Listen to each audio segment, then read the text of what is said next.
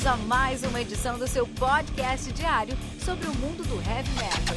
Heavy metal. Esse é o Metal Mantra, o podcast onde o metal é sagrado. Apresentação: Kilton Fernandes.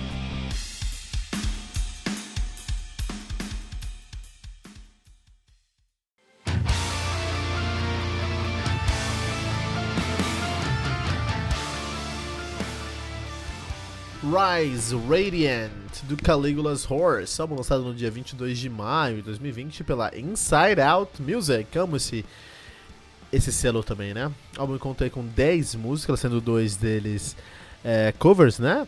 É, conta com 56 minutos de play, né? O Caligula's Horse, que são os deuses do Weird Prog na Austrália, né? Na Austrália só tem uns caras fazendo Weird Prog. Tem mais bandas de Weird Prog, Weird Prog, mas com certeza aí o Caligula Horse domina a região nesse gênero. A banda que tem aí. Os caras são de Gold Coast, Brisbane, Queensland, na Austrália, né? É, nativa desde 2010 até hoje. Os caras têm cinco álbuns lançados, sendo o seu debut de 2011, Moments from Ephemeral City, muito bom. The Tide, The Thief and The River's End, 2013, um álbum muito ambicioso, muito uh, bem construído também. Você tem o Bloom, de 2015, onde eu conheci os caras. In Contact, de 2017, que é um álbum conceitual muito ambicioso, que os caras conseguiram trazer um trabalho, fazer um trabalho aí muito bom mesmo muito interessante. Teve alguns percalços ali, mas um trabalho muito bom. E agora estão lançando Rise Radiant de 2020, a banda que é formada atualmente por Sam Valen na guitarra e no vocal. Puta, cara, não sabia que ele era guitarrista vocalista. Eu respeito ainda mais, cara. Agora esse cara, pra mim, ao, subiu ao status de Mikael Ackerfeld. Pra mim, cara. E olha só que eu tô falando aqui, eu tô falando que agora, pra mim, o nosso querido Sam Valen subiu, foi alçado ao status de Mikael Ackerfeld, né? Ah, muito, muito bom, cara, muito bom, muito bom. Essa semana eu tô, é, eu tô muito feliz com o Metal Mantra, cara. É, é, só álbum bom, cara. Só tá saindo um disco bom aqui. E, pra mim é um prazer, é um privilégio poder falar sobre esses álbuns aqui pra vocês, né? Você tem o Jim Gray no vocal, e esse cara canta muito. Cara, é impressionante, cara. Josh Griffin na bateria, que nesse trabalho aqui, é, a gente vai falar sobre isso, mas é, pra mim ele fez um trabalho excepcional, acima da média aqui também. Adrian Golaby na guitarra e o Dale Prince na baixa. É engraçado que o Prince dele é com dois S. É o nome dele de verdade? Mas é engraçado, né? É, a Austrália foi uma colônia de presos é, é, é, ingleses. E eu tenho certeza que Prince aqui é porque ele deve ser nativo, nativo australiano e, e algum, algum fora da lei que foi segregado lá para a Austrália, colocou o nome dele com dois S, né? Tenho certeza, tenho certeza disso. Ou talvez o nome dele seja alemão. Pode ser isso também maneira, Caligula's Horse. Então, vamos falar sobre Caligula's Horse, vamos falar sobre Rise, Rise Radiant, né? Então, é, eu sou muito fã de Weird Prog, cara. Eu sou muito fã de Weird Prog, cara. Cara, Weird Prog é uma sonoridade aí que eu, puta, cara, prog metal em geral, mas Weird Prog eu sou muito fã. Eu sou muito fã porque é um estilo muito autêntico. E é um estilo que, para ser feito ao nível que merece, tem que ser um, um estilo feito com paixão. Você não encontra um weird prog feito por obrigação. Você encontra outros estilos feitos por obrigação aí. Você, o thrash metal tem muito thrash metal de obrigação. Grindcore, então, minha nossa. E eu ouvindo esse álbum aqui, eu cheguei à conclusão que eu gosto, o que me faz amar o heavy metal são músicas e álbuns que não são feitos por obrigação. Eu já toquei muitas bandas na minha vida, como já falei aqui. Toquei em uma específica por 20 anos. E nessa banda, às vezes eu pegava, a gente pegava, ah, vamos tocar o um repertório aí, vamos tocar esse repertório aí, pá, sei lá. É, pega esses 8, 12 músicas do Iron e vamos tocar. E é legal, puta, é legal, Iron é da hora, mas sempre senti isso, cara. E eu só consigo verbalizar hoje. Às vezes você tá tocando e você faz um. Mas por que você faz isso? Por, durante a música, por que você faz isso? Porque você está fazendo aquele, aquele, aquele compasso, aquele, aquela convenção, aquela base do solo por obrigação. E eu não gosto de música assim. Isso me machuca música por obrigação. Eu não gosto de tocar música assim, eu gosto de escrever música assim, e eu não gosto de ouvir música assim. Quando a música passa sentimento de obrigação, a gente sabe que ela não foi autêntica, ela tá cumprindo ali só um papel de coadjuvante. Para mim a música tem que ser a, a, a, a, o protagonista, né? Marketing digital, a imagem, o que você é, o que você não é, isso é coadjuvante. O principal é a música. E na música em geral, é ao contrário. Você abre, liga a rádio aí, abre uma. Não. Abre o YouTube, abre o, o Instagram aí.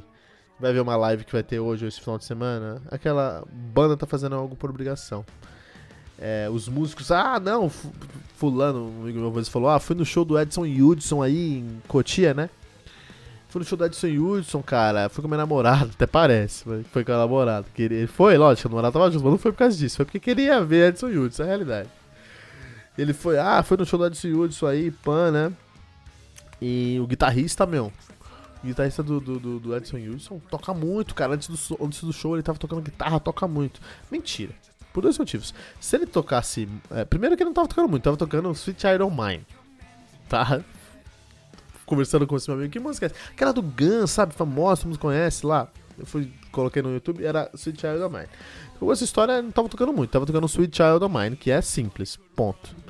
Segundo, se tocasse muito, não tocava no Edson Hudson. Ah, e quer dizer que todo músico do Edson Hudson é ruim? Não, claro que o cara toca muito, claro que o cara é profissional, claro que o cara sabe tocar muito bem. O baixista do Bruce, Bruno Marrone, Ma, Marrone, Marrone, Bruno Marrone, ele é cover oficial do, do, do Jaco Pastores aqui no Brasil. Então, logicamente, os caras tocam muito, isso aí é indiscutível. Mas se eles tocassem a ponto de confiar na sonoridade dele, ele dava a cara a tapa e ia fazer um trabalho mostrando a sonoridade dele. Se ele aceitou tocar por obrigação para ganhar dinheiro, é porque ele. Enfim, né? Eu, eu respeito todos os músicos aí, não quero continuar esse, esse argumento aqui, mas no final do dia, música obrigação não me, não me atrai. Não me atrai. No heavy metal tem muita coisa de obrigação, né? Metallica, Death Magnetic, é por obrigação aquilo. Né? E o Weird Prog é um estilo que, pra funcionar, ele não pode ser feito por obrigação. Ele tem que ser feito por paixão. Ele tem que transmitir ali uma paixão no final do dia. E o Weird Prog, como a gente está falando aqui, para funcionar ele precisa ser feito com paixão. Se ele não tiver paixão, ele não funciona. E é por isso que eu sou tão fã de Weird Prog. Porque Weird, Weird Prog, o, o, o, o prog estranho, né? Weird, né? Prog o prog estranho, ele te leva para um pro uncanny valley da música. A gente falou sobre isso no álbum do Catatonia, você vai escutar lá também. Mas ele te leva pro, pro weird, pro, pro vale da estranheza. O vale da estranheza é um conceito é muito comum nos videogames, né? Você vê aquele gráfico e aquele gráfico é real, cara, é idêntico. Mas você ainda percebe, sua mente consegue falar, não, isso aí não é de verdade não. Porque tem alguma coisa daquele gráfico que te causa uma estranheza, você pensa, putz, aqui não, não é real. Então essa estranheza, esse Uncanny esse Vale da Estranheza, estranheza é o que busca o Wild Prog.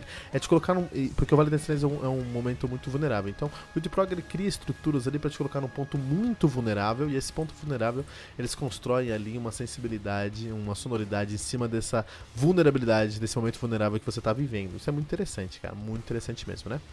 Uh, o, o, Caligula Horse, ele usa o Weird Prog, ele usa todo esse conceito, tudo que eles fazem leva esse Vale da Estranheza, mas eles também conseguem colocar muito, muito, muitos elementos rítmicos que vão te colocar, vão te, vão te ajudar a, a vão te ajudar a, a a ser situado dentro da sonoridade. Então ele te coloca no Vale da Estranheza sim, mas você ainda consegue entender o que está acontecendo. Ele não é totalmente surreal. Por exemplo, o Reiken. Reiken é bastante surreal, em alguns momentos. Ele é mais pé no chão, mas ainda assim ele te leva para o Vale da Estranheza, né? Um, ele se vale de uma guitarra muito é, dependente de, de, de, de, picking mesmo, de, de um tremolo picking, de, de de Paul Milton, né? Dessa técnica de mão direita com muitas notas e muito e muitos, muitas pausas também, né? Nesse álbum aqui eles até conseguem até trazer um pouquinho mais de groove, que não é tanto a pegada deles, é mais a pegada do Leprous, mas eles conseguem. Esse álbum aqui parece muito o álbum do Leprous, de verdade. E o Jim Gray, com a voz dele, cara, é uma voz que vai te tirar do seu zona de conforto todo momento. É um excelente vocalista e tem um tom muito específico, né? Então esse álbum aqui, ele ele tem algumas coisas muito interessantes a serem discutidas. O primeiro ponto aí é que ele começa de uma maneira muito muito alta. Ele traz um som que uh, mesmo sendo. É, é, ele traz uma sonoridade que, mesmo sendo é, muito típica dentro do, do prog, né? Uma sonoridade aí com muito teclado, com notas longas, que faz uma introdução para esse Uncanny Valley que a gente está falando, ele começa de uma maneira mais pesada, de uma maneira mais comum, mas ainda assim ditando o tom do álbum. Depois ele vai para uma rítmica mais quebrada em Slow Violence, que é a segunda música do álbum. Ele vai para uma, uma rítmica mais, mais quebrada que tá mostrando, ó. O que eu consigo entender disso é que no primeira música eles falam, ó, a gente veio aqui, a gente veio do, do In Contact, que era essa aqui mais, mais dentro da caixa. Mas a gente tá querendo ir para esse ponto aqui, ó, Slow Violence, que tem mais rítmica, tem um som mais quebrado, tem mais é, é, é, é síncopas, tem mais é, pausa mesmo no som. E o baixo se destaca não só em Slow Violence, como também em Salt e Resonate. Resonate eles acabam sendo mais, mais, mais mainstream. Mas em Ocean Rise, e essa é a música que eu queria falar aqui com vocês hoje, em Ocean Rise, que é a música que a gente está ouvindo aqui atrás do nosso, do nosso podcast, é, uh, essa, essa música poderia estar no, in, no The Congregation do Lepros, cara. A bateria bebeu muito naquela fonte a sonoridade bebeu naquela fonte e o vocal do Jim, Jim, do Jim Gray também uh, uh, bebeu muito naquela fonte. Agora eu sei de onde eu sei esse nome Jim Gray. Por causa da Jean Grey, eu lembro do Jim Gray aqui do, do, do Caligula's Horse. Que maluquice, né? É, Leprous é um dos álbuns que eu mais gosto da minha vida e aquela bateria é um trabalho de bateria que eu, um dos meus prediletos da vida também.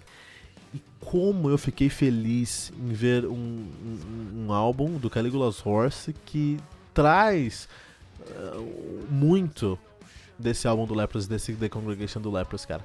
Isso é incrível, cara. Sabe, sabe, sabe quando você viu aquele seu, aquele seu filme predileto e você não queria que ele acabasse, mas ele acabou e ele nunca teve uma sequência? É como eu sempre me senti com The Congregation. Até porque o Lepros mudou muito depois do The Congregation. Assim, não muito, mas eles, enfim, seguiram em frente, né? E o Caligula's Horse trouxe isso pra gente, cara. Ele trouxe isso pra gente. Então, Ocean Rise, o Caligula's Horse é, tá na lista de melhores 10 álbuns do ano. E eles merecem muito estar no segundo ou terceiro melhor disco do ano por causa do Ocean Rise, eu sei. É porque eu sinto isso. Mas é uma música tão sensível, tão vulnerável, tão honesta, tão feita sem obrigação. Então, ouvindo Ocean Rise, você vai saber o que eu quero falar com música de obrigação, porque esse, essa música não é feita por obrigação. É uma música que você escuta e no final da música você já tá gritando o refrão. Você não tá cantando o refrão, cara. Você tá gritando o refrão de tanto que é contagiante e é contagiante simplesmente porque não foi feito com obrigação, foi feito com uh, uh, uh, foi feito com paixão, né? In the desert, in the desert cannot drown the water. Be the flood, be the ocean. Eu preciso dessa camisa, cara. Eu preciso de uma camisa me mandando ser o oceano, né? Porque Ocean Rise é uma música é, que te coloca. É uma música muito honesta, muito sincera. Que traz para você essa sensibilidade. É difícil colocar isso em palavras, mas escuta, cara. Não só aqui no fundo, aqui no nosso post tem o link para esse álbum. Vai escutar.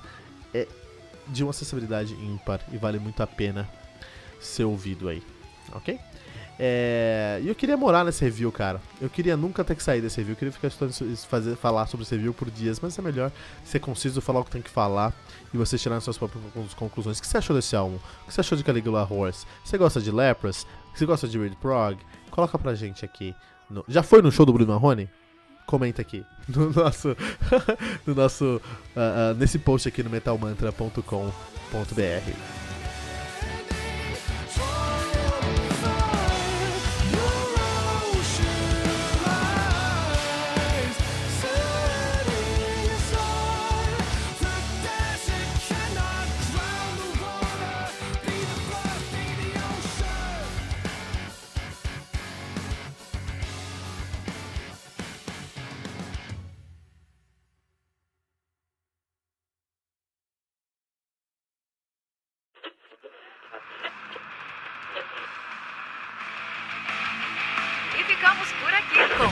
uma edição do seu podcast diário sobre o mundo do heavy metal.